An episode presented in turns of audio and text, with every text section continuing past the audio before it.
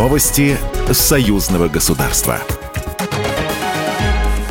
Здравствуйте, в студии Екатерина Шевцова. В России началась акция «Георгиевская ленточка». В этом году она пройдет во всех российских регионах, включая новое, передает РИА Новости. Председатель движения «Волонтеры Победы», зампред Комитета Госдумы по развитию гражданского общества Ольга Занко заявил, что в этом году символику будут раздавать более 30 тысяч волонтеров. Фотовыставка, приуроченная к старту акции, открылась в холле Совета Федерации. На ней представлены фотографии волонтеров, раздающих ленты в разных уголках России.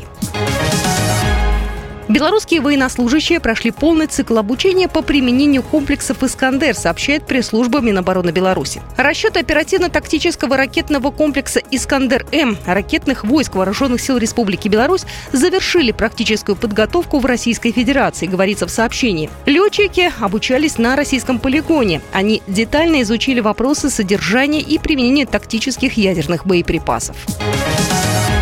У православных верующих сегодня Радуница – день поминовения усопших, который приходится на вторник второй пасхальной недели. Название праздника происходит от слова «радость», которое принесло всем воскресенье Господне, сообщает Белта. В этот день в церквях совершается праздничная служба. Впервые после Пасхи звучит заупокойная молитва, к которой прибавляются пасхальные песнопения. Для поминовения близких верующие в храме подают записки с их именами, ставят свечи с молитвой об упокоении усопших. В Беларуси этот религиозный праздник является выходным выходным днем.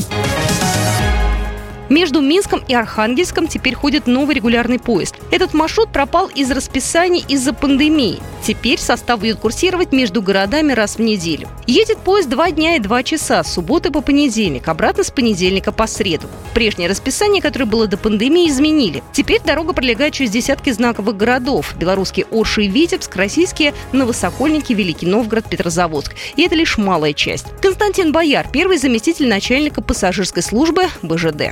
Это еще историческо-культурный центр, который позволит гражданам обеих государств, нашего союзного государства, осуществить свои не только личные поездки, но также туристические и ознакомиться с красотами и историческими ценностями наших государств.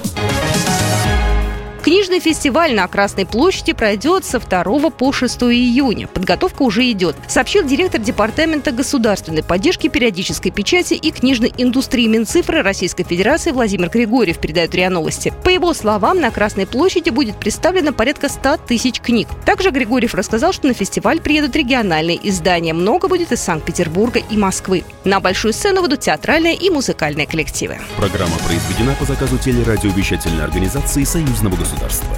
Новости союзного государства.